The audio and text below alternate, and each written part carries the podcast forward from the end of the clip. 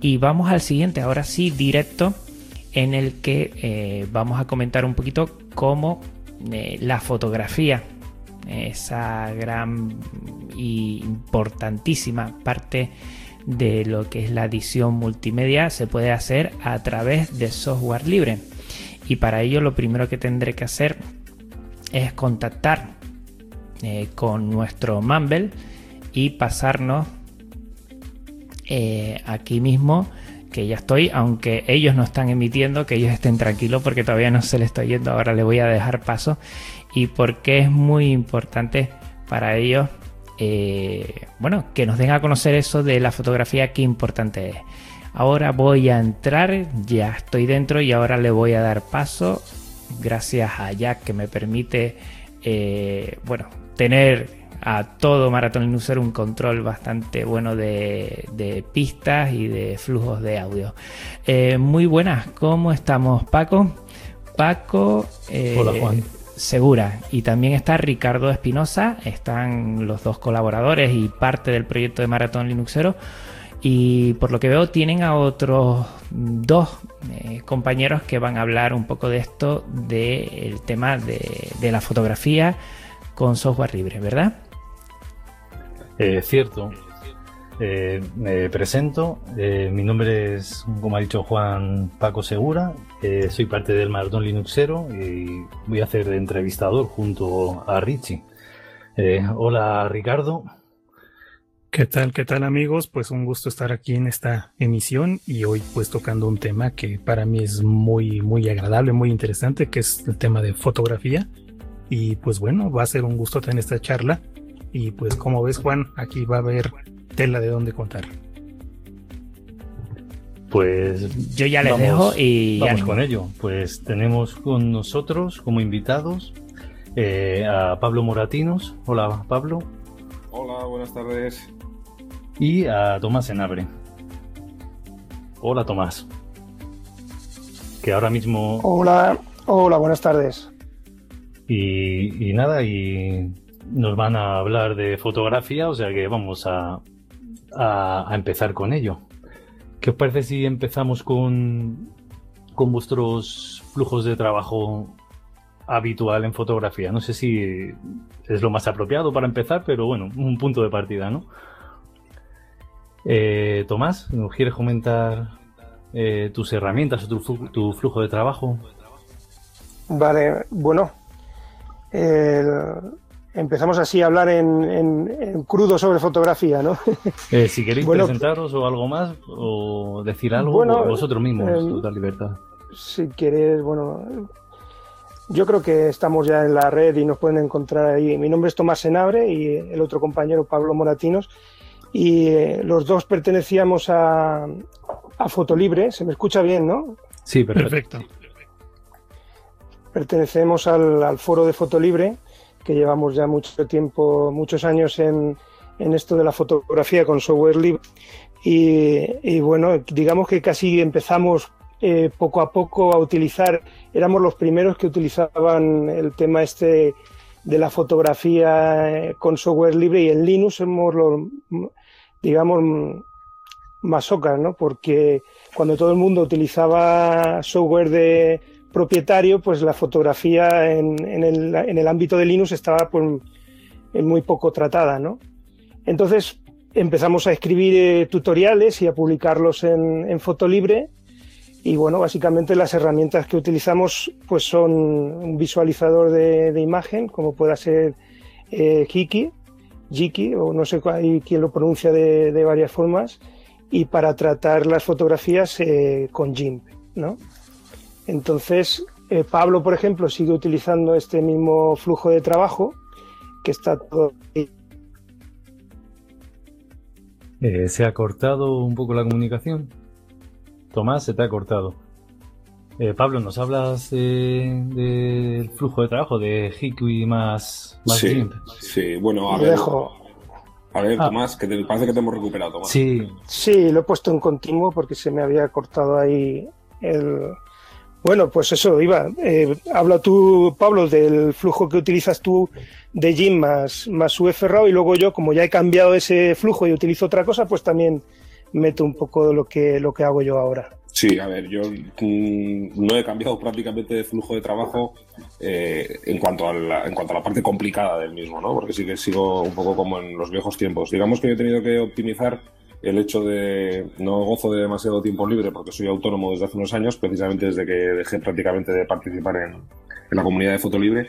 Y entonces no he tenido demasiado tiempo de experimentar nuevos flujos y sobre todo nuevas aplicaciones. A mí ya me pilló un poquito eh, cansado toda la aparición de, los primeros eh, reveladores RAW con interfaces eh, atractivas como puede ser Darktable o Fotivo en aquel momento que también estaba eh, apareciendo. Y entonces me he quedado con el clásico que para mí siempre ha sido Geeky como visualizador de fotos y en cierto modo también para etiquetarlas. Un revelado con UF-RAW y terminar la foto con, con GIMP.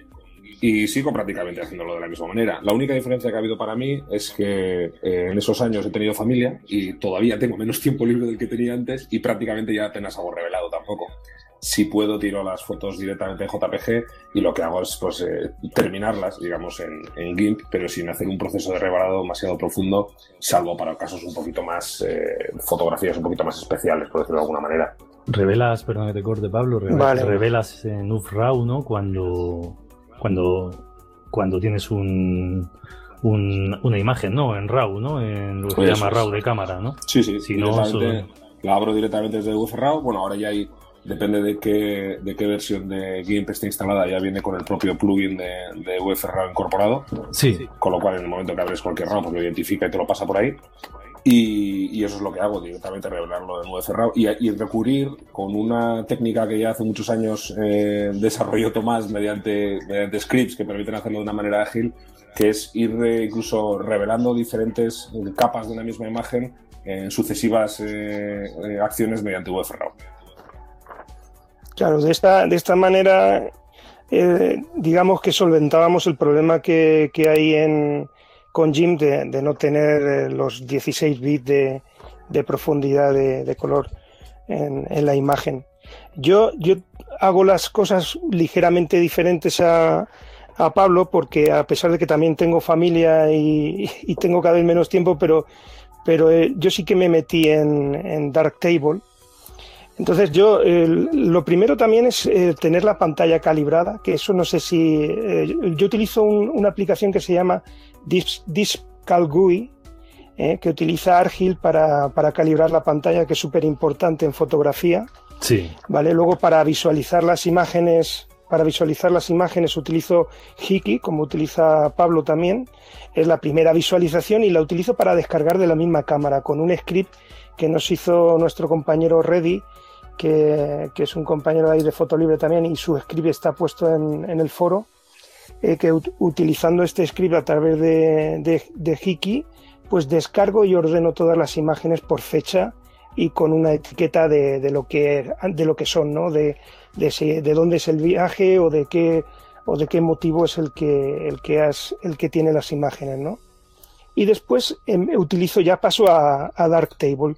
De Hiki se, selecciono las imágenes y las puedo pasar a Darktable y las paso directamente y realmente el, el etiquetado, la puntuación o el, o el, color o la etiqueta de color que, que, le pongo a las imágenes, todo eso lo, lo hago ya desde, desde Darktable.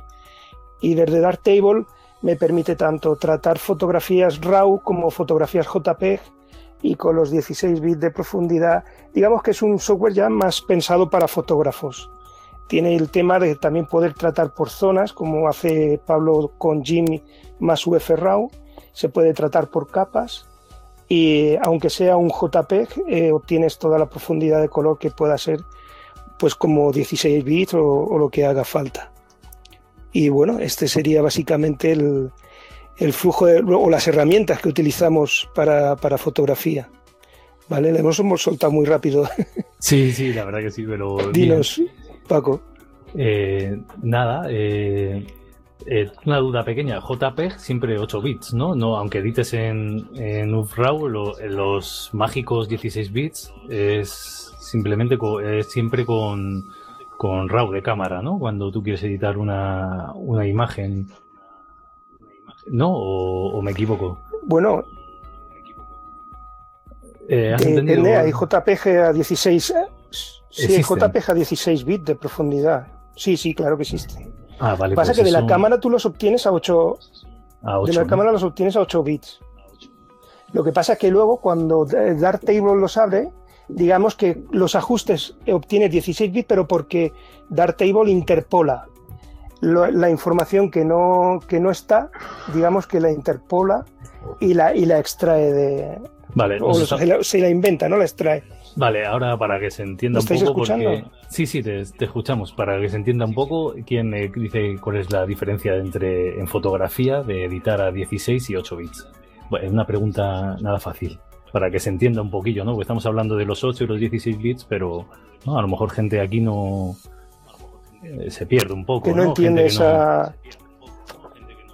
Eh, vale. Eh, sí, sí, el archivo de 8 bits es, es un archivo que digamos que la información que, que, contiene ese archivo del número de tonos de, de color, o sea, la, la, cantidad de tonos de color que, que contiene ese archivo es menor que la de 16 bits. Entonces, a la hora de, de ajustar eh, el contraste, los colores o de, aplicarle cualquier ajuste a esa imagen, tienes menos información. Entonces, al tener menos información, eh, surgen huecos que hacen que la imagen se degrade. En teoría, esto es así.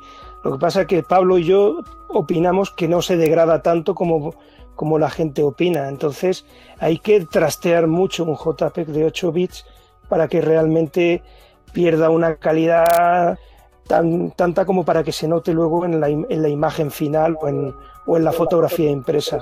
Aquí, eh, por lo que está diciendo Tomás, eh, efectivamente depende un poco de lo cariñoso que seas con la imagen. Si le haces unos ajustes muy extremos, y esto se suele notar, por ejemplo, cuando trabajamos directamente en GIMP, que por lo menos hasta la versión estable que estamos ahora, que era 2.8.2, creo que es, o, 22, me parece que era su rama, eh, sigue trabajando con 8 bits por cada canal. El, si hacemos, por ejemplo, un ajuste un poquito extremo y le echamos un vistazo al histograma, podremos comprobar cómo el histograma, que es esa, esa gráfica que eh, de alguna forma muestra la distribución de la luminosidad en la imagen, eh, podemos comprobar que, que, se produce un efecto que le llamamos el efecto peine con lo cual vemos que hay espacios eh, en, esa gráfica en la que se pierde la información, digamos que se comprime la información. Y como, cualquiera de nosotros sabe, pues cuando hay una, compresión, eh, si es una compresión un poquito efectiva, pues eh, hay pérdida de información. Y esto es lo que sucede, que, trabajar con 16 bits lo que hace es que esa pérdida sea menor en principio y que consigamos mantener durante todo el proceso una mayor calidad de la imagen, sobre todo en la, etapa final, claro. Ok, ok. Entendido. Eh, eh, un tema que he hablado en, off con Tomás Enabre es el tema de, del etiquetado de fotos. Yo soy un aficionado a la fotografía también y, y bueno, ya os he comentado, tengo ahí tengo miles o no sé cuántas, un montón de, montón de, de fotografías el etiquetado como algo, hablando más profundamente, ¿cómo etiquetáis? es, eh, las etiquetas de color, ¿cómo las aplicáis? Eh, las estrellas, lo de votar por estrellas, ¿a qué le aplicáis? Eh, ¿Cómo, cómo lo hacéis? Bueno. Y luego las etiquetas normales también. De, por, alus por alusiones lo contesto yo. o, bueno, luego, luego me dices tú, Pablo, cuál cómo lo haces tú. ¿Y con qué programa? Realmente, ¿Y con, qué programa? Sí, mira, yo con, con, con Hiki descargo las imágenes, las ordeno por fecha con el motivo, como he dicho antes, y un fotógrafo hace poco, un fotógrafo de renombre me dijo, pero tú cuando tienes que recordar algo, lo recuerdas, recuerdas la fecha cuando lo hiciste. Y entonces hay otras personas que digamos que ordenan por carpetas con, sobre, sobre algo, digamos, por motivos, en vez de por fecha, ¿no? Entonces yo la parte del motivo la, incluyo en las etiquetas a posteriori. O sea, yo mantengo un orden cronológico en todas las, en todas las eh, sesiones de fotos que hago y luego cuando descargo etiqueto. Y eso la etiqueta lo hago con Darktable. En Darktable puedes en los metadatos añadir una serie de etiquetas y entonces, por ejemplo, cuando de la serie de fotografías que que tengo yo hecha, por ejemplo, de en la carretera, que la he titulado en la carretera, pues yo le pongo esa etiqueta de carretera, aunque estén hechas a lo largo de, de cinco años que están hechas, por ejemplo, ¿no? Y cuando en Darktable hago un filtrado y pongo etiqueta carretera, pues eh, veo todas ellas. Claro, cuando las veo todas, todas no me gustan lo mismo, ¿no? Entonces, utilizo las estrellas para puntuar cuáles son las mejores. Digamos que es el descarte. Cuantas más estrellas tienen son las que más me gustan y las que menos estrellas tienen las que voy descartando, ¿no? Y el color, la etiqueta de color, para mí es el estado en el que las tengo. Si me falta todavía editarlas eh, con, con Darktable, tiene el color azul. Si, si, ya está editada y la tengo publicada en la web, tiene otro color. Si la tengo en papel, o si la voy a imprimir en papel, tiene otro color. Digamos que los colores los utilizo para señalar en qué estado está esa imagen, si ya la tengo publicada en la web o no, y las estrellas para el descarte. de esta manera lo, lo hago yo. Y Cuéntame, Pablo, ¿cómo lo, ¿cómo lo haces tú? Eso es, Pablo, sí. Dime, Adelante. Paco. A ver, no, no, no hago nada con demasiado misterioso para mí y sobre todo lo digo un poco pensando en las personas que, estén introduciéndose un poco en este mundo, que no tengan demasiada experiencia un poco en este tema, se van a dar cuenta que enseguida que probablemente el primer problema fotográfico que se presenta siempre es el almacenamiento de la información. Eso es. Claro, el volumen de información es bestial. Yo hace mucho tiempo que ya opté por invertir una cantidad importante de dinero en un, en un disco duro en red en mi casa, en un NAS, eh, un poco basado en la experiencia de, mi trabajo en la oficina, donde manejo también ficheros de, informáticos muy grandes, porque trabajo en el mundo del vídeo profesional. Y entonces en casa lo que hice fue montarme un pequeño NAS eh, que viene con un sistema operativo además muy, muy, basado en Linux inicialmente. Muy interesante porque permite hacer muchas, muchas opciones, muchas eh, posibilidades distintas y almaceno ahí toda la información. Normalmente los JPGs y los RAW en bruto, incluso cosas que, descartaría si no tuviera problema de espacio, lo cual genera bastante basura a lo largo del tiempo, por cierto. Pero que le vamos a hacer. Y luego para mí el, cambio radical fue desde luego el sistema de, etiquetado, de, no etiquetado, sino de, nomenclatura en las carpetas. Yo, para mí sí que lo más importante es el, orden cronológico, o sea, la fecha del, del evento este, esta reflexión un poco que le hacían a Tomás, pues en mi caso está clara. Yo lo que, lo que mejor recuerdo de, cualquier toma que quiero hacer es el año y casi casi el mes. Porque en mi caso sí que se trata de, no se trata de, reportajes que puedan ser, eh, que puedan suceder a lo largo del tiempo, sino más bien de eventos puntuales, de, no sé, excursiones, salidas. Para mí siempre mi motivación fotográfica fundamental ha sido la, las salidas a la montaña y entonces recuerdo cuando estuve en no sé qué monte, pues seguramente si el recuerdo era con nieve, pues ya me imagino que era en invierno, eh, por la época del año más o menos, y con eso identifico rápidamente la fotografía. Por tanto, lo que tengo es un sistema que se basa en carpetas organizadas por años, dentro de cada carpeta eh, el mes e incluso el día, y dentro de esa, pues el, nombre del evento, digamos, ¿no? Pues igual es una excursión a una montaña, o igual es un cumpleaños de una de mis hijas, o cualquier cosa de ese tipo. Y después lo que sí que hago es que dentro de, los, de las fotografías que dentro de esa carpeta, separo los JPGs por un y los RAW por otro. Esto es un tema simplemente de que el, el, software de visualización que tiene el, disco duro en red, pues lo organiza por carpetas y si no me las muestra por duplicado, estaría navegando y vería dos veces cada, cada imagen porque me hace miniatura tanto del RAW como del JPG. Entonces, para evitarlo, lo cargo en dos carpetas distintas y luego cada fotografía pues va etiquetada con el sistema de estrellitas de, valoración, pues aquellas que sean más importantes. De Hikvi, ¿no? De claro, Hikvi, has dicho cosas. Eso es. Y también, pues eh, dentro de las hasta seis etiquetas que permite añadir, pues poner, por ejemplo, si es algún evento de las niñas, o es una excursión, o si es un, no sé, eh, cualquier cosa, ¿no? Pues, yo que sé, que puede ser una cosa familiar o algo de ese tipo. Pues siempre un sistema muy sencillo, de, muy, muy simple, digamos.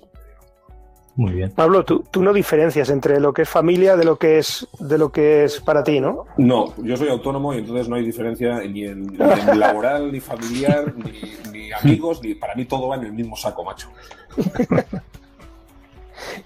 Eh, muy bien. Muy bien. Eh, yo tengo una pregunta, este, perdón. Eh, ya mencionaron un par de herramientas, pero hay una que previo a, a esta charla nos había presumido un poco eh, Tomás Senabre respecto a Hugin, Ugin o como se diga, que me resultó bastante interesante y no sé si nos pudieras compartir un poquito tu experiencia con esta herramienta, lo, lo que hace y demás, que creo que tienes bastante, bastante que decir en este sentido. Vale. Eh, Ugin es un, pro, es un software para, para crear panorámicas. Inicialmente eh, se creó para solamente las panorámicas, pero ha ido evolucionando y entonces eh, yo lo utilizo para muchas cosas. Lo utilizo para apilamiento de imágenes. Puedes hacer apilamiento de imágenes para que eh, fusione el enfoque de, de, todas ellas y sacar imágenes que están enfocadas desde primer plano hasta el infinito. Eh, cuando lo has hecho realmente con, un, con una lente que, que, tenía poca profundidad de campo. Y sirve para las panorámicas, como bien os he dicho, que de manera muy sencilla puedes empalmar todas las fotografías horizontales o verticales o un mosaico de fotografías. Imaginaros que coges y empiezas a hacer un, un barrido con la cámara haciendo un, una línea, luego otra línea por abajo, otra línea, y todo ese mosaico, Ugin es capaz de ordenarlo y, y empalmarlas todas ellas, creando un efecto muy curioso, porque cuando utilizas una imagen con una lente de, de, poca profundidad de campo. Esto de poca profundidad de campo es estas imágenes que se ven enseguida desenfocado lo que queda por detrás, ¿vale? Si esa lente coges un barrido de varias imágenes, te crea el efecto como si fuera una cámara de gran formato, una cámara antigua de estas, no antigua, se siguen utilizando por supuesto, pero que el efecto es muy curioso porque eh, no sabría, es una, una parte muy estrecha enfocada y el resto completamente desenfocado. Es, eh, si, veis, si, buscáis en internet eh, fotografía de gran formato podréis observar ese efecto que es muy curioso. Y bueno, es un programa que puedes utilizar de manera sencilla, como modo, en modo no avanzado, pero si, si eres una persona avanzada que entiende mucho de, de, fotografía o que quiere sacar el máximo rendimiento del programa, pues también permite un, una utilización muy, muy avanzada con, con posibilidad de editar los puntos de los nodos de, enlace entre fotos y aplicar máscaras y bueno, un, una forma muy compleja también de que se puede utilizar tanto de forma sencilla como compleja. Ese sería básicamente Ugin. Perfecto. Pablo, ¿también la utilizas? ¿Has usado esta herramienta? La verdad es que no últimamente, sí que la utilicé en su momento, cuando se puso un poquito de moda hace unos años, y, la, y me pareció siempre súper potente. La he utilizado en alguna ocasión también para lo que comentaba Tomás, de apilar imágenes para, para conseguir aumentar un poco el efecto de, eh, de la profundidad de campo pero sobre todo la estuve testeando con el tema de las panorámicas. Sin embargo, yo nunca he sido. Yo he habido dos, dos aspectos de la fotografía que no he tocado apenas nada porque no me han interesado demasiado eh, en el aspecto creativo, que han sido las panorámicas. Y otra cosa, una técnica que estuvo muy de moda hace un tiempo y que nunca me ha interesado demasiado, que es el HDR. Para ah, que, a mí tampoco. Para que, claro, y para lo que salieron mucho, muchos eh, plugins y muchos software y tal. Sí, sí. Que la verdad es que tampoco que... lo, lo, probé porque no, era un tema que no me interesaba en concreto. Y que, ah, que Ugin también puede, puedes crear HDRs. Por eso, por eso lo he mencionado, porque también para, para eso se utilizaba. Los, y recuerdo que Ugin se puso, eh, de hecho, yo creo que su golpe sobre la mesa fue más el tema del HDR, porque entonces no había eh, demasiadas aplicaciones para hacerlo, y menos en, en software libre, y, por, y, yo creo que por eso va, va, en aquel momento pegó muy fuerte, ¿no? Hace unos años. Sí, sí. Es, es, un apilamiento realmente también, un apilamiento solo que, claro. que en vez de el enfoque es el, el, la exposición la que, la que sumas ahí. A mí el HDR sí, sí que me gusta para, para el tema de, de, fotografías que son o, o, paisajes o paisajes con el anochecer, que está el sol y es imposible tomar una exposición, una exposición simple, ¿no? De, de tomar, tomar el, la tierra bien, por decirlo así, y que no se sobreexponga, no, se, no quede blanco lo que es el cielo y eso. Eso sería para mí como yo enfoco el, H, ya, Lo que pasa es que ¿no? tienen, tienen un tienen una estética un, un tanto irreal. Sí, total. Y, sí. y, esa parte es la que no nos gusta. Pero también es... Esa parte es la que se queda más próximo, más próximo a la pintura que, que, a la fotografía. Es la parte esa que, sí, que es sí. lo que te llama la atención realmente. A lo mejor ese, ese atardecer no, no tiene un, un, gran interés si no fuera por eso. Entonces. Sí, también es verdad, pero también es cierto tienes ¿no? que mirar esto, ¿eh? también es, también es cierto que tanto ¿no? que el- eh, una cámara fotográfica son aparte de ver muy mal en la oscuridad por decirlo de alguna forma lo, lo de ver es también que no- no, eh, nuestro ojo nuestro ojo es capaz de captar no Eh, más diferencia entre luces y sombras no que una cámara puede hacer en una sola foto, ¿no? Por eso también el HDR, ¿no? Si es con control, también puedes conseguir algo más cercano, incluso, ¿no? A lo que es lo que estás viendo, ¿no? Realmente que con una foto de un amanecer o una cosa así, ¿no? ¿No, ¿no creéis? Lo que pasa es que, desde mi punto de vista, y, y comparto además lo que has dicho tú ahora, ¿eh, Paco? Lo que pasa es que cuando se aplica de una manera natural, por decirlo de alguna manera, como puede ser un caso de un atardecer, yo me parece perfecto. De hecho, estoy seguro de que eh, algunas veces lo he utilizado yo de una manera más artesanal, pero el HDR, eh, por definición, hace referencia a situaciones prácticamente extremas, porque HDR, para que el que no lo sepa, traducido a castellano podría ser algo como, como imágenes de alto rango dinámico o algo así, ¿no? Sí, Y, y lo que hace de alguna forma es llevarnos a los extremos, ¿no? Y en el momento que entramos a los extremos, para mí ya entramos en un proceso creativo que se aleja de la fotografía. No lo digo de, de forma despectiva para nada. claro, ¿eh? claro, claro, eso, la fotografía es muy Claro. amplia, ¿no? Cada uno la interpreta como quiere y Eso eso es. es. Eso, es, lo grande, ¿no? De este arte, por decirlo de alguna manera. Pero se aleja un poco de lo que a mí me interesa. De hecho, sí, yo os invito a que los que nos estén escuchando, que se abran una otra pestaña en el navegador y busquen en Google HDR. Y en la propia búsqueda de, de resultados van a ver como a la derecha pues tenemos un carrusel con siete imágenes que parece que están hechas en otro planeta. Sí, sí, pero ta- también se tiende a. Yo.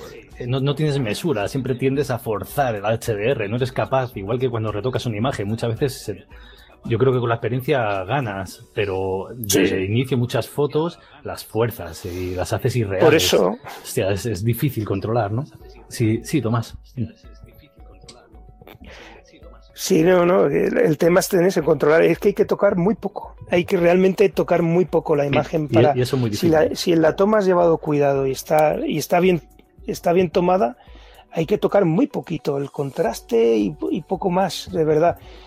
Entonces el HDR, cuando es como dice eh, Pablo, que no se nota, o sea que realmente tú estás viendo la imagen, pero no te das cuenta que estás delante de una, de una imagen de amplio, de amplio rango dinámico, pues ahí sí que tienen una utilidad. Pero cuando es- salen este, esta serie de fuegos artificiales de colores, Sí, realmente lo que te están intentando llamar la atención es por ahí, pero, sí, pero no pierden interés en cuanto al contenido fotográfico que tiene. Que Sí, tiene. Está pues- más próximo a la pintura que a la, que a la fotografía. sí, sí, a veces hay HDRs que son, son exagerados, sí, eso sí es verdad. Eso, Al- eso es cierto. al final, seguramente aquí hay un, un poco también un, eh, un concepto, eh, a ver cómo lo explico. Mm, seguramente es que somos un poco abuelos cebolletas, pero, Ya te digo. pero, bueno, seguramente, o sea, con toda seguridad somos abuelos cebolletas. eh, y hay, yo estoy convencido de que hay muchísimas imágenes que se pueden resolver perfectamente con HDR, pero yo tengo todavía cierta querencia a la, a la fotografía analógica. Yo todavía con, con- de, de vez en cuando tiro algo con película y desde luego ya aprendí a tirar fotografía con película. Y cuando me encuentro en una situación que para resolverla requiere un HDR, eh, por decirlo de una manera suave, un poco extremo, eh, normalmente la decisión que tomo es no tirar la foto. Quiero decir que es una, una situación que la resolución para mí no es, eh, no, es eh, no, no es aceptable ¿no? Dentro, de mi, dentro de mi estilo. Entonces Sí. lo que pasa muchas veces es que es que esto no se puede resolver si no es con HDR. Bien, pues entonces es un problema que no necesito resolver. Pero ya digo que esto es un tema totalmente personal, ¿eh? es un tema de, de gustos, como al que no le gusta el cubismo y Sí, sí, claro. hace que el cubismo sea pintura. Eso, No, es- eso me da. En ese aspecto pensamos igual, ¿eh? Sí, ¿no? No, no, Eh, te comentaba porque nos gusta la, la estética fotográfica, la estética fotográfica de, de la fotografía en sí. Entonces, cuando lo que te interesa está en la sombra, expones a la sombra. Y, lo que, y las luces, pues si se revientan, pues se han reventado. Y cuando lo que te interesa está en la luz, pues expones a la luz. El rango dinámico es el que tienes. Y, y una cámara Sí. digital de las que manejamos actualmente tiene un rango dinámico muy aproximado al que tiene la película. ¿no? Sí, pues eso antes eso sí que había diferencia, pero ahora ya no la hay tanta. Eso Y, es. y un ISO muy superior, por cierto, un ISO utilizable muy, muy superior, porque fíjate, cuando decías antes de que, que las cámaras no ven como nuestros ojos, jo, yo estas, estas vacaciones he estado unos días fuera y estaba haciendo fotografías en situaciones bastante complicadas y tirando a ISO 10.000 con mi cámara. Que es, que es una cosa absolutamente loca. El ISO 10.000 es algo impensable. Sí, y bueno, la verdad es que las imágenes son bastante rescatables y son bastante utilizables. Sí, queda mucho, queda como mucho granito, ¿no? Yo, bueno, en esta cámara también, yo tengo una cámara, una Pentax, una K01 me parece. Así, muy retro y muy de postureo también.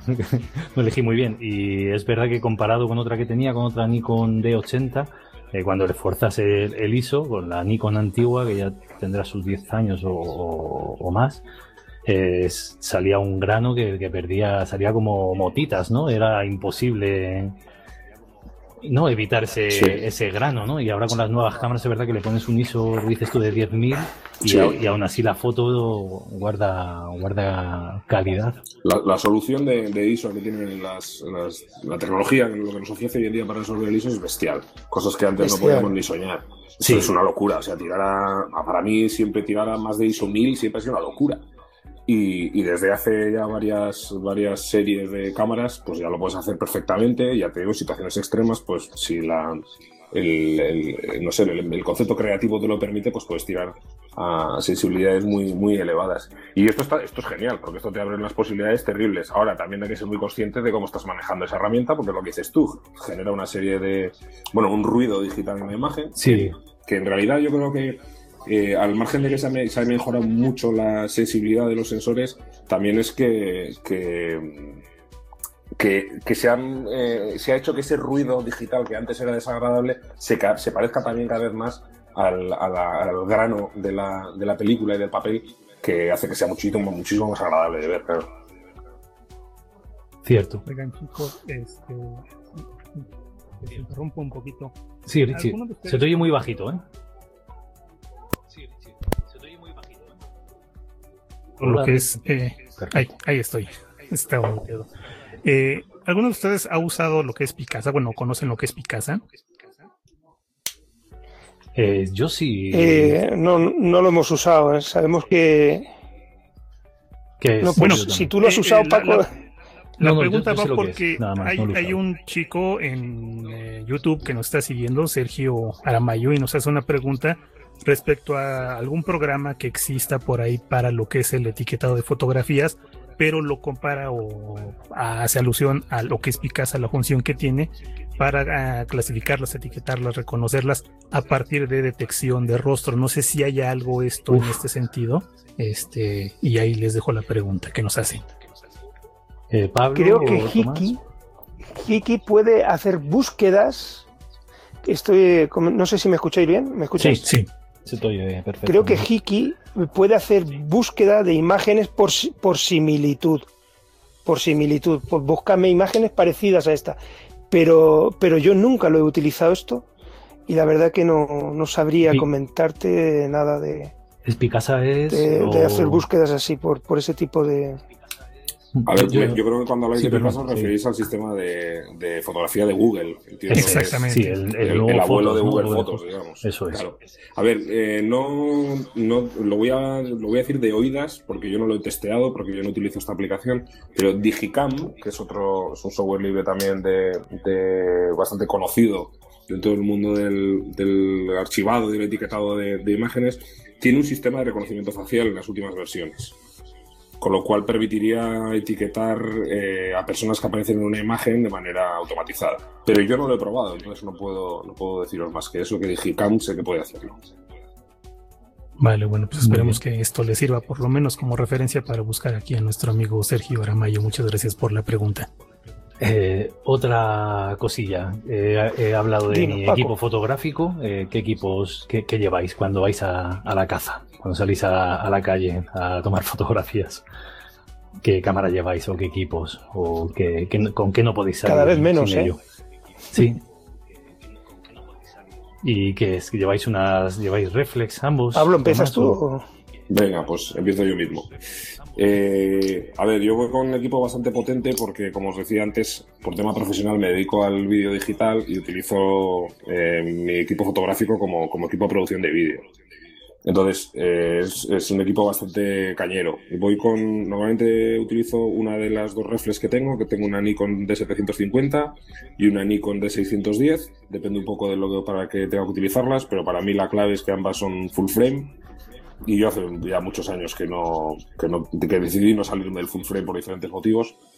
Y luego siempre llevo objetivos también de gama profesional de Nikon, pues normalmente un 2470 2.8 y últimamente un, eh, un 70-200 eh, F4 que me encanta porque es muy ligero. pinta. Sí, me encanta porque es muy ligero, mucho más ligero que un 2.8.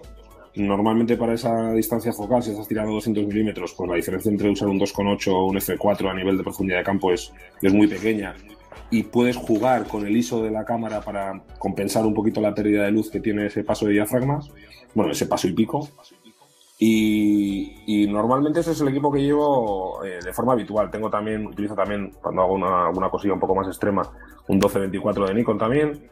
Y si, vas si voy a hacer retratos, pues utilizo un 80 1.8, un 50 1.8, eh, juguetitos de esos. Y luego la verdad es que tengo una Fuji, una cámara pequeñita, eh, que cuando voy a, voy a hacer temas familiares y tal, pues normalmente tiro con ella porque es súper ligera, te la puedes llevar al cuello sin, sin, ningún problema y en un momento dado, pues mientras estás eh, sujetando a una de las crías de la mano, pues con la otra mano puedes disparar sin tener que hacer, sin tener que volverte loco. Hmm. y, la verdad que como siempre decimos, la mejor cámara es la que tienes encima. Y a mí me ha hecho pues, fotografías muy importantes para mí eh, esta cámara tan pequeña.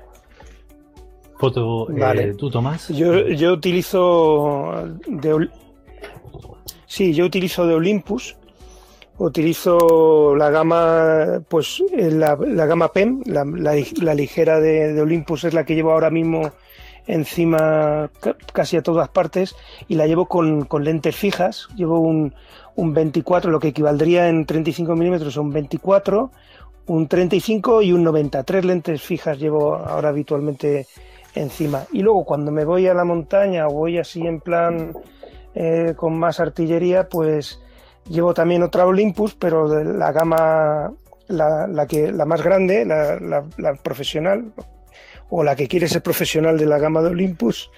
Y ahí llevo un 24-120 equivalente a 35, eh, 2.8 y, y un 50-200 que equivale a un 100-400, eh, también 2.8 para esas son las dos lentes que me llevo yo a la montaña y cuando voy eh, a la naturaleza, vamos. Esa, sería la También tengo alguna cámara pequeñita también que es la, es la que te. Sí, esas dos son no serían no son son cámaras sin sin espejo, son cámaras sin espejo, no, no son reflex. Y el, formato del, del sensor es cuatro tercios. ah, sí, bueno, pues el equivalente a la reflex. Sí, son mirrorless de esas, ¿no? No sé cómo se llaman, tienen una nomenclatura, ¿no? Sí, al final Efectivamente. sí, al final son eh, cámaras de objetivos intercambiables, por, unificar un poco todos los criterios, ¿no? Sí, sí, efectivamente. Tenemos ahí un, poquito de, retardo, ¿no? Sí, hay, hay un poquito, sí, es cierto. Fíjate, Paco, que, que cuando hablamos de equipo, hay un. Simplemente, perdona, ¿eh? que meta la cuña, pero es que hay, una, cosa que además eh, recuerdo porque eh, compartí este descubrimiento con Tomás hace muchos años y para mí ha significado una, un cambio radical en, la forma de llevar el equipo. Yo, mm, como comentaba antes, eh, sobre todo mi pasión fotográfica se ha desarrollado siempre en, el ambiente montañero, ¿no? en excursiones y tal. Y para mí siempre ha sido un problema en la forma de transportar el material. Yo tengo mochilas de fotográficas no sé, eh, tengo el almacén lleno, pero hasta arriba, o sea, la gente alucinaría, da, vergüenza ajena cuando lo ves. Porque he probado de todo para encontrar algún sistema que me permitiera pues viajar cómodo, poder llevar más cosas aparte de las fotos, o sea, aparte de las cámaras, perdón. Sí. Y equipamiento que además me permitiera sacar muy rápido la cámara en una situación, pues, eh, digamos, de, emergencia fotográfica para poder sacar la cámara lo más rápido posible. Y después de probar de todo, eh, descubrí que la mejor manera de llevar el equipo, por lo menos la cámara preparada para disparar, es, son estas correas que se llevan en formato bandolera, que es una correa, no recuerdo la, marca, no se llamaba Spider o algo así. Black, Rapid. Black Rapid, Black Rapid. Black Rapid que permite llevar la cámara colgando en forma de bandolera, se engancha con un mosquetón en el, en el tornillo del, de la, de la zapata del, trípode. Eso es, la zapata del, digamos que la cámara en la parte inferior lleva un tornillo donde puedes enganchar la zapata para engancharlo al trípode. Pues ahí en lugar de enganchar la zapata lo que se engancha es un pequeño mosquetón que va colgado a esta cinta que va cruzada en el pecho y que tiene un pequeño tope en la parte trasera para que la cámara con el bamboleo no se desplace hacia atrás y se mantenga en una posición cómoda a, tu, a la altura de tu cintura. Es muy rápida para recoger la cámara y colocarla a la altura de los ojos, tanto en posición horizontal como vertical, y sobre todo eh, te permite llevar el peso de una manera cómoda. Yo me pegaba una semana de vacaciones en Venecia con una D750 con empuñadura vertical y un objetivo 24-70 2,8 que pesa un infierno. Ostras, ostras, sí. Todo el equipo será como cerca de los 3 kilos. Y, la verdad es que estoy comodísimo, no noto nada. Eh, quiero decir que después de un uso muy intenso, pues, pues se ve muy cómodo, porque al final el formato bandolera es muy cómodo. Y esto te permite mm, trabajar con un equipo en cierto modo pesado eh, de una manera ágil. Y por otra parte, algo que utilizo mucho en, en, mi actividad profesional son estos, esta especie de chalecos, que son dos correas que se llevan como si fueran pistoleras de, de un, de un agente secreto, de un guardaespaldas o algo así, que te permiten llevar colgando también de un mosquetón, en un formato similar al de Black Rapid, una cámara a cada lado de la cintura. Y va, digamos que va soportado sobre los hombros, ¿no? Pues eso también es muy cómodo para llevar el material, sobre todo cuando se viaja con equipo pesado. Toma ya. Vamos, que pareces que vas a la guerra. Sí, yo, sí, yo voy. Yo te, yo te, encuentro de frente. Y yo, yo voy más discreto. Yo voy más discreto, ¿eh? ¿eh? Sí, parece que vas a la guerra, pero tiene una cosa muy buena: que si vas con abrigo, lo llevas por dentro del abrigo. Con lo cual es muy interesante. Llevas, claro, llevas el equipo camuflado. Yo cuando estoy trabajando y llevo la, el, este chaleco, no es un chaleco, es una especie de arnés, ¿no? Eh, prácticamente nadie ve que lo llevo, porque voy con una chaqueta, llevo las cámaras colgando en la cintura, donde sí que te ven los bultos, pero el equipamiento queda súper, súper eh, discreto. De paparazzi. Yo, Hola, Richie. No digo que de paparazzi, ¿no? Ah, de paparazzi, sí. Eh, vamos a, nos quedan 15 minutillos más o menos y me gustaría tocar también algún tema más de, de, so, de software. Una pregunta para Tomás. Ya me, ya me ha dicho Pablo que su, eh, donde se, se siente a gusto es con la fotografía, ¿no? En montaña, al aire libre. Tú, Tomás, eh, ¿dónde, ¿qué te gusta? ¿Qué tipo de fotografía te gusta? Y ya pasó... ¿O no tienes ninguna bueno, yo empecé. Yo empecé. Sí, sí. Lo que pasa. Sí, lo que pasa es que hay un poco de retardo y cuando empiezo yo a contestarte, bueno, mira, yo empecé como, como Pablo en, en, el paisaje, ¿no? Empecé también saliendo, saliendo a la montaña y, y, haciendo paisaje, pero luego he ido cambiando, luego empecé también a hacer fotografía urbana y luego eh, después de la fotografía urbana me he ido también eh, haciendo yo no sé muy bien clasificarlo. Cuando no sabes clasificar la fotografía que haces, pues la meten en el saco del conceptual, fotografía conceptual, pero no sé, yo no, no me gusta tampoco clasificarla de esa manera, pero eh, no sé, artística, con, conceptual, okay. es... Eh, a ver, que estoy escuchando también. Entonces hago fotografía en la, en la ciudad, pero, pero que es como paisaje y con algo de, de, conceptual o artística. No sabía muy bien clasificarla. Igual Pablo, que no soy yo, me la clasifica de, de otra manera. ¿Cómo la clasificarías verdad, mi fotografía? Eh, pues no sabría decirte. La verdad es que no, no, me preocupa demasiado el tema de la clasificación. Quiero decir, no. a ver, es, es, está claro que, que, es una forma de describir lo que haces, ¿no? Pero no sé, no sabría, no sabría ahora mismo decirlo, porque fíjate, según lo estabas contando, claro, yo por ejemplo últimamente, eh, como tengo menos tiempo de salir a la montaña, hago más paisaje urbano, que tampoco sé si como, como, ese, como temática se podría definir como paisaje urbano, pero en realidad creo que son temas que, que encajonan y que lo que hacen es que, que, hablar sobre todo de en qué te sientes más cómodo, ¿no? Pero bueno, no sé. Sí. Creo, creo, creo son también las circunstancias. Claro. Son también las circunstancias. Claro, es que al final para mí prácticamente todo lo que no es retrato es paisaje, por decirlo de alguna manera. Entonces, claro. Catalogado no, no, en los bien, bien.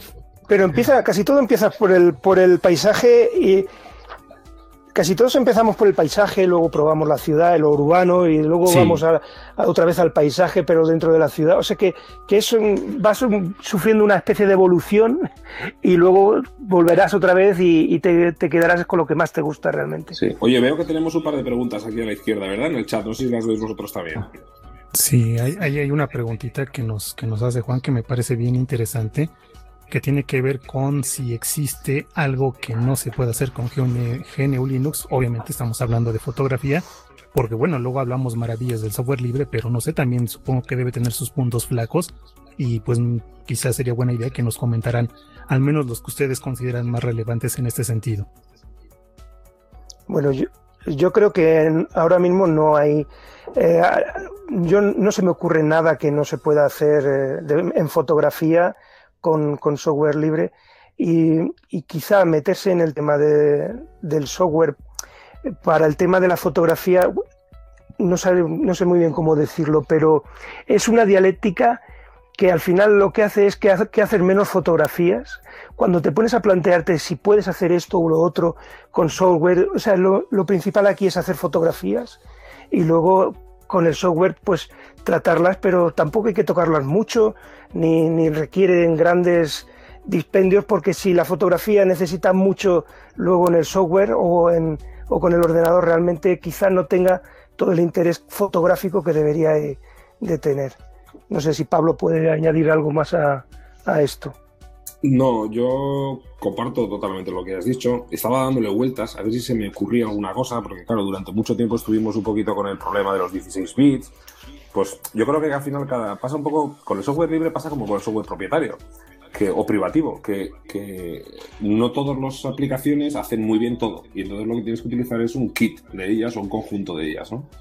pues no sé, a mí me gustaría probablemente que el desarrollo de GIMP pues estuviera a la altura del que, del que está teniendo otras aplicaciones como Darktable o, o como Krita, ¿no? que comentábamos ayer mientras preparábamos este programa, eh, la evolución de Krita en los últimos años que es espectacular. ¿Qué es Krita? ¿Le podéis explicar un pelín? Bueno, Krita es una especie de, yo creo que GIMP más o menos todo el mundo lo conoce, que es el, programa de, edición de imágenes eh, por defecto, digamos, del, del mundo GNU.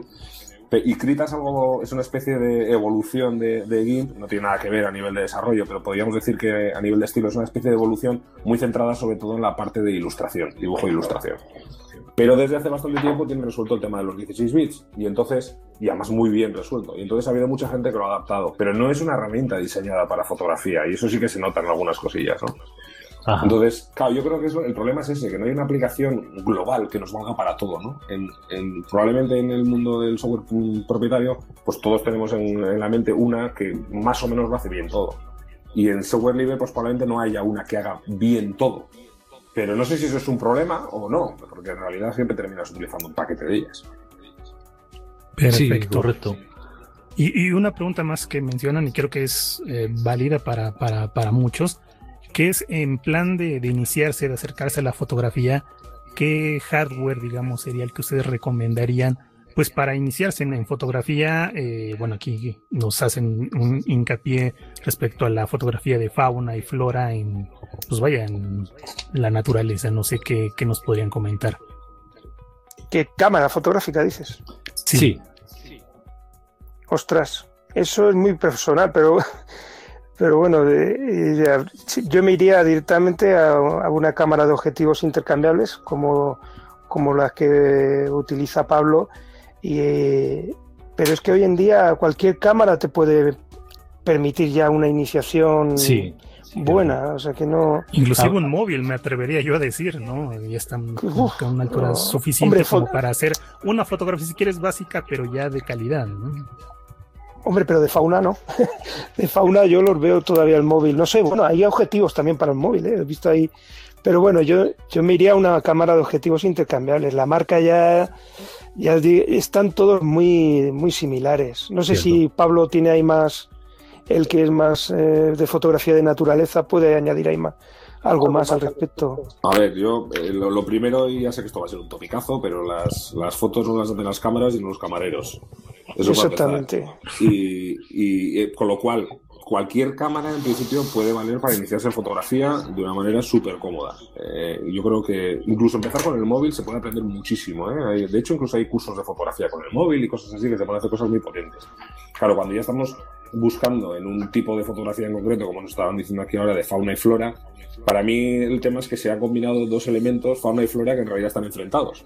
Porque, claro, en fauna estamos normalmente pensando en fotografía a, larga distancia, generalmente, Yo creo que todos estamos pensando en un teleobjetivo y en, y en Flora, pues normalmente vas a tirar con un macro. Necesitas un macro, eso es. Claro. Correcto. Y teleobjetivos y macros siempre se han llevado mal. Eh, ha habido algunos casos con algunos objetivos de Sigma y tal que, que tenían posiciones macro, pero nunca tienen un resultado demasiado, mm, demasiado equilibrado. Entonces, yo creo que aquí la apuesta es muy distinta. Yo, pero desde luego, para fauna, lo primero que se me ocurre es que cualquier, prácticamente cualquier cámara reflex les vale que se olviden en principio de una full frame, porque el tema del recorte les va a ayudar, el tema de la fotografía de fauna, lo cual está muy bien, porque te permite bajarte una, una gama un poco más baja de, cámaras en cuanto a precio, y luego apostar por un teleobjetivo, pues por ejemplo un, un 100-300 o un, o si quieres para empezar, lo que pasa es que se va a quedar muy corto, un 70-200, eh, pues que pues que no sé, por ejemplo, un F4 para que no se le vaya mucho de precio. Con eso se podría se podría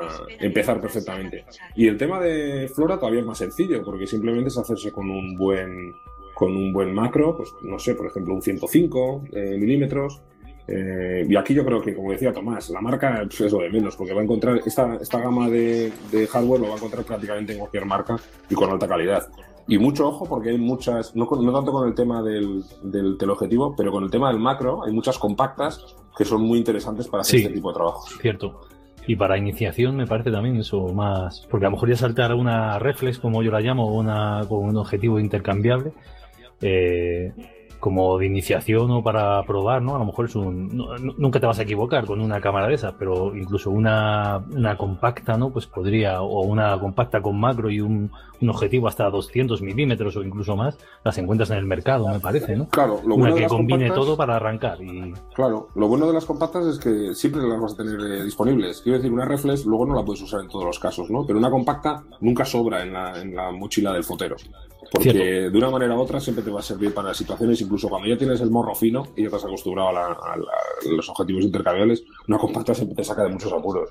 Cierto, Pablo, te- os tengo que cortar porque nos quedan tres minutitos, pero antes quería haceros una última pregunta, eh, que es eh, ¿por, qué, ¿por qué software libre? ¿Por qué estáis fotografía? Ya sabemos que es una pasión, ¿no? Un arte y eso, pero ¿por qué herramientas de software libre?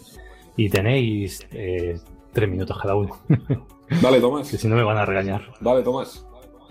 Bueno, en, en mi caso no es una, no hay otra opción porque yo llevo utilizando el software libre mm, antes de la fotografía, cuando eh, utilizaba, cuando la fotografía todavía no había entrado en, la informática, ya utilizaba Linux y me vino, digamos, un poco dado. Me tuve que buscar la vida cuando me compré mi primera cámara digital para utilizar, eh, para poder eh, tratar esas imágenes en, eh, con el ordenador. Entonces, ya para mí era una pasión eh, Linux y el software libre antes que la fotografía digital, antes que la fotografía digital. Y cuando se unieron la fotografía digital y el software libre, pues para mí fue una explosión que tuve que plasmarla ahí en los tutoriales que, que fui colgando en, en Fotolibre.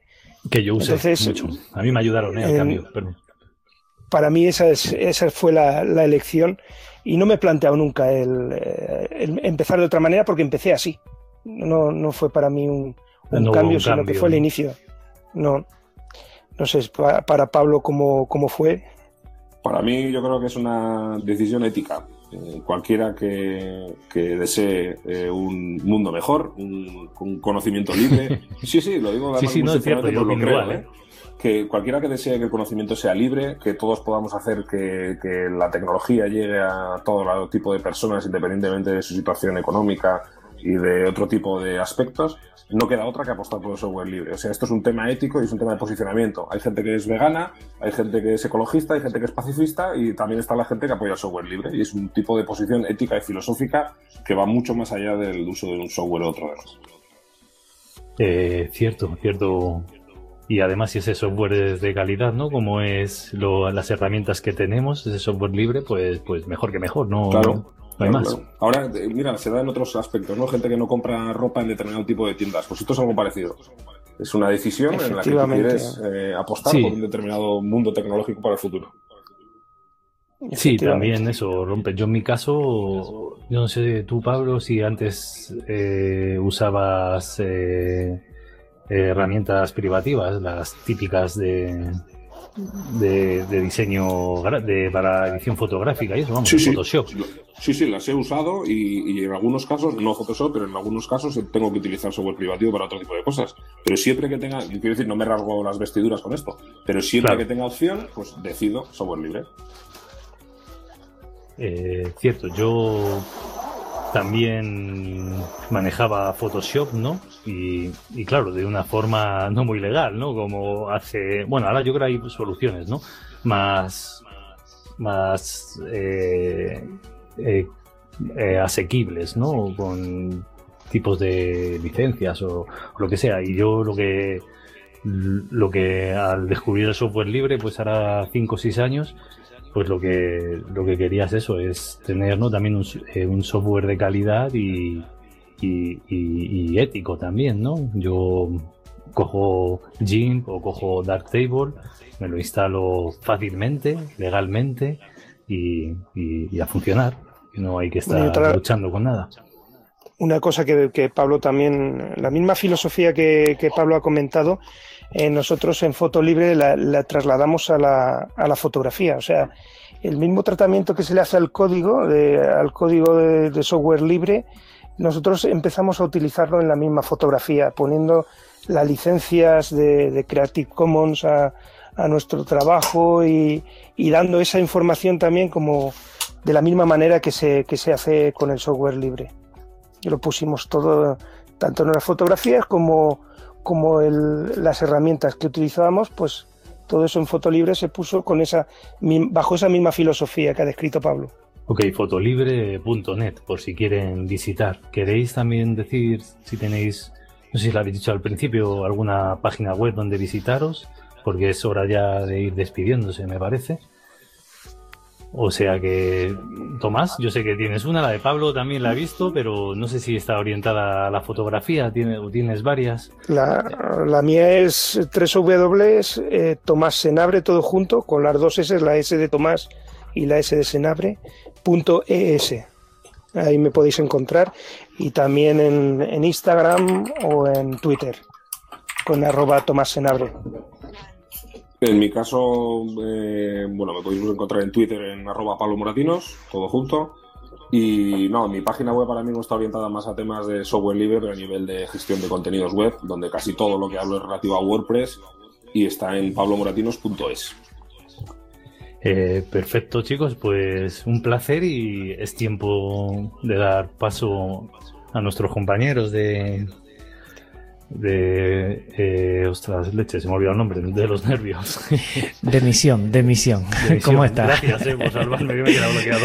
Bueno eh, agradecer eh, a Pablo Moratinos a Tomás Senabre a mí en lo personal que tengo dejado eh, la fotografía de lado desde hace un tiempo me han dado ganas de retomarla y eso ya dice mucho y sobre todo nos quedamos que ha sido muy bien valorado el tema de que se elige el software libre por un tema ético, por una decisión ética y eso ha gustado mucho. Eh, Pablo, Tomás, muchísimas gracias por compartir vuestro tiempo en directo. También agradecer a, Paco Segura y a Ricardo Espinosa este momento que hemos tenido, este segundas, este segundo momento en el directo de hoy, del 31 de marzo, en donde estamos haciendo la edición multimedia ha sido un placer y, yo creo que nos va a quedar un poco de rebozo en ese sentido para seguir pensando que la fotografía se puede realizar perfectamente con el software libre y que es una responsabilidad ética como muy bien han comentado. Muchísimas gracias. Gracias a, vosotros. Ha sido un placer. Gracias a vosotros. Un placer. Hasta luego, chicos.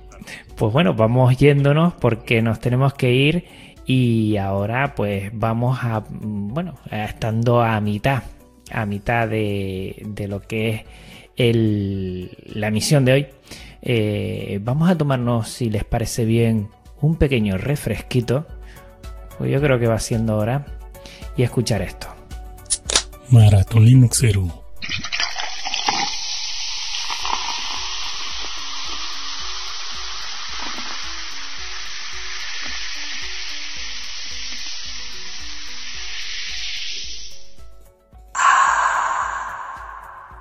refrescando tu mente. Y bueno, aquí seguimos refrescando vuestra mente de una forma ética. Me ha encantado eso. La verdad es que tenemos que hacer hincapié en que esta decisión es por un aspecto ético de llevar la cultura libre, el software libre a todos de una, de una manera eh, directa y sin tapujos, respetando esas cuatro libertades que todos conocemos. Y bueno, eh, nos encontramos, como he dicho antes, en el meridiano, en el meridiano de este eh, cuarta, esta cuarta entrega de Maratón Linux 0. Y bueno, toca ver a los siguientes eh, agraciados, eh, tanto de Band como de Limbo. Vamos a empezar ahora por Band y los siguientes son Ángel Bello B. Repito, Ángel Bello B.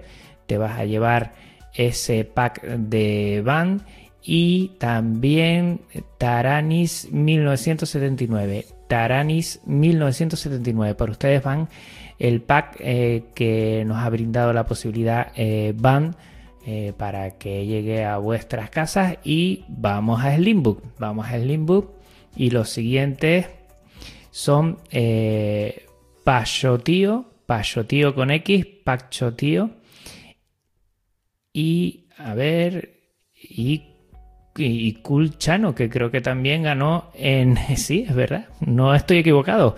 Kulchano, como han sido dos sorteos diferentes, se llevan los dos. Kulchano se lleva tanto el de Band como el de Slimbook. ¿Mm?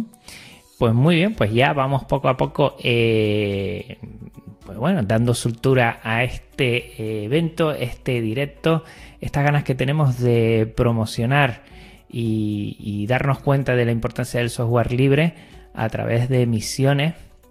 Y yo creo que sería hora de poner alguna musiquita. ¿eh? Y para pasar a la siguiente. En un minuto estamos contigo.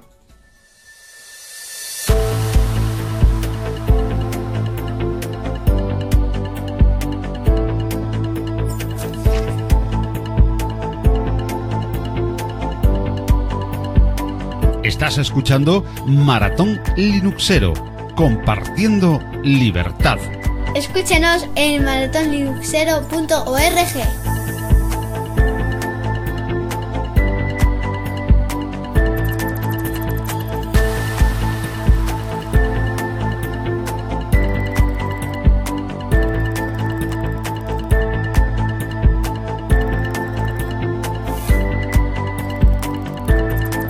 Yo escucho Maratón Linuxero. ¿Y tú?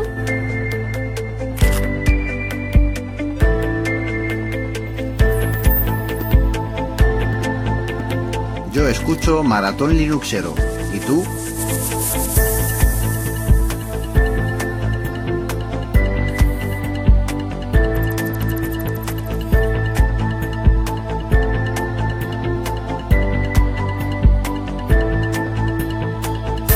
Escuchando Maratón Linuxero, compartiendo libertad.